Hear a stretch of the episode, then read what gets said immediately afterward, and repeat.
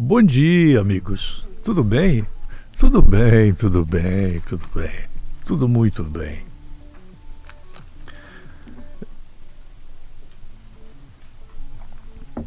Bom, no dia do homem, eu não vou falar sobre ele.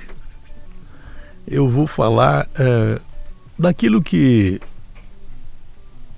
o Bruno Vaiano considerou o mistério mais exótico, mais misterioso que pode existir debaixo desse suposto céu azul.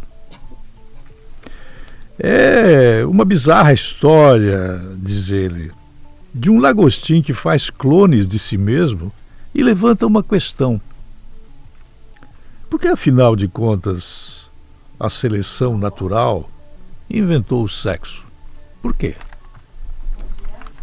Eu não vivo dizendo que onde há desejo, onde há tesão, usando uma palavra popular, há vida.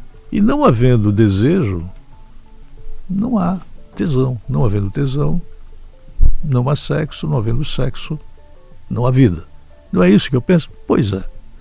Agora, o, o autor aí, o Vaiano, diz que o lagostim mármore é um crustáceo de só 6 centímetros, com oito patinhas, duas garras e um problema demográfico. Você talvez goste de assuntos assim, para que nós fujamos dessa meleca que nos é empulhada todos os dias, quando nós percebemos que algum assunto como o STF, por exemplo, nos decepciona, nos perturba. E isso é todo dia. Há um jeito de nos saturar através de vários tipos de notícias, muitas delas falsas, e o filtro pelo qual nós temos que passar para não reproduzir falsidade é um filtro complexo, difícil, humanamente impossível de fazer jornalismo com cuidado. Esse problema demográfico do qual estou falando, sobre o lagostim mármore, ele chama atenção e usei o tema para falar no Dia do Homem por mero acaso. Toda a população consiste em fêmeas e as fêmeas são todas virgens. Ou seja, elas não precisam do homem não precisam do macho.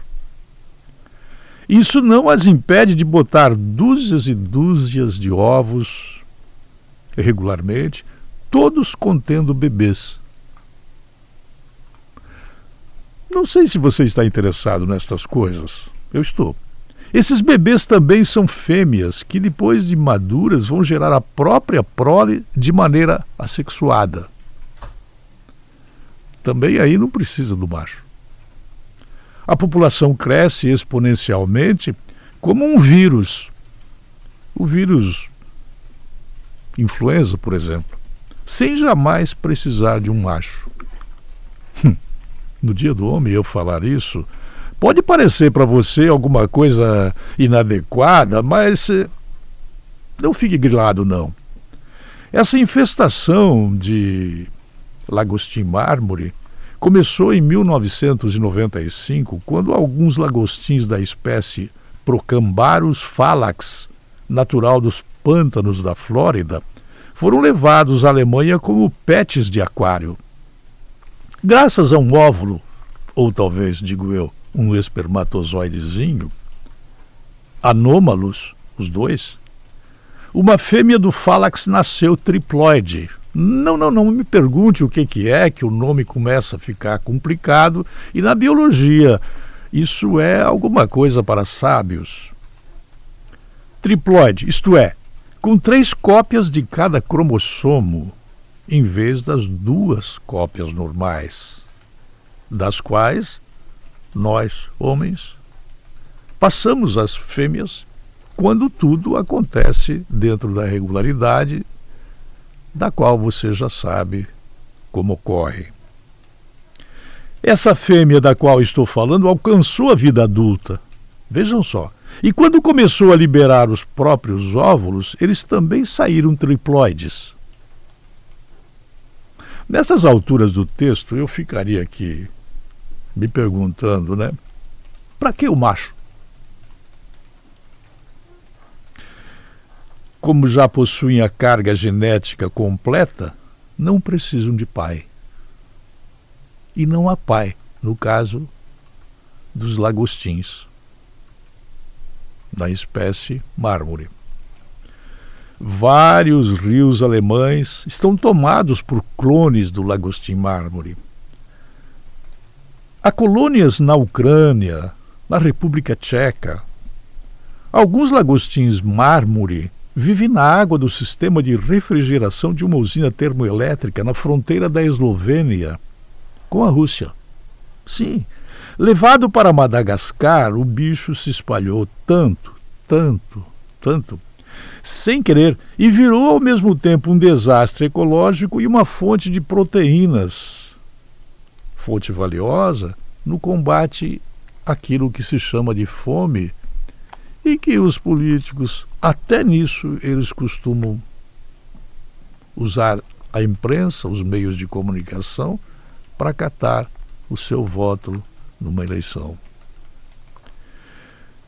O princípio do qual estou falando é, é que o sexo em si, na teoria, ele dá prejuízo.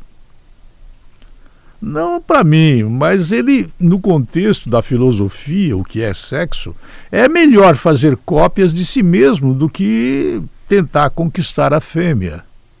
No caso do Lagostim, é o que ele faz. É isso que torna o sexo um mistério, como a própria vida. Animais que se reproduzem por eh, clonagem, que tem um nome técnico chamado de partenogênese, garantem que todos os seus genes serão passados para a prole e não só a metade. Além disso, a população aumenta mais rápido, depressa, pois não precisa lidar com a existência de machos que não fazem os próprios bebês e freiam o crescimento. Bom, se você der tempo para pensar, e você não estiver no celular, você vai perceber que esta coisa embilola bastante a cuca da gente, a ponto de a gente ficar pensando, mas para aí, quer dizer que tudo o que eu sabia sobre essa história já não vale mais? Não é bem assim. Os animais assexuados, como o lagostim mármore, não dominam o mundo. Não. Quem domina são os que não são assexuados. Como os sexuados venceram? Não sei. E também não vou chutar. É o que nós podemos notar no mundo em que nós vivemos, em que até as flores elas precisam ser polinizadas por insetos para elas florescerem. Eu sempre me perguntei, falando de flores, Será que na hora que há a polinização sobre o local, que tem um nome técnico que eu não lembro agora, será que a flor ela sente prazer? Não sei. Mas o fato é que quando elas florescem, houve a polinização feita por um inseto e a flor, ela devagarinho ela se abre como se fosse uma vida. Mas eu não estou falando de flor agora, a história é do Lagostim. Após dominar todos os rios da Europa, ou alguns rios da Europa, esse Lagostim mármore, depois de ter tomado Madagascar, eu tenho que concluir este comentário dizendo que a ideia do Lagostin, se é que ele tem ideia, eu suponho que tem, mas nós não conseguimos acessar a cabeça do Lagostin. Não. Ele deve ter a consciência dele, que deve ser entendida por outros lagostins. A conclusão é que o sexo, no entendimento dele, sai caro. E não é devido. Nada de sexo. Ele faz clones. E, nessas alturas, os clones, que são todos de lagostinhas fêmeas virgens, é, digamos, para concluir, algo completamente desnecessário. O sexo na vida do lagostim não existe, não existe prazer, não existe penetração, não existe. Não, não, nada. Ele faz clones e se reproduz pra caramba. É bom eu parar por aqui porque fiquei agora sem chão. Não sei mais o que concluir sobre a existência da vida na Terra, como se eu já soubesse algum dia. Quem é que fez essa invenção? Tão bonita ela é. Mas eu pensei que o sexo fosse a origem da vida e não a fabricação de clones.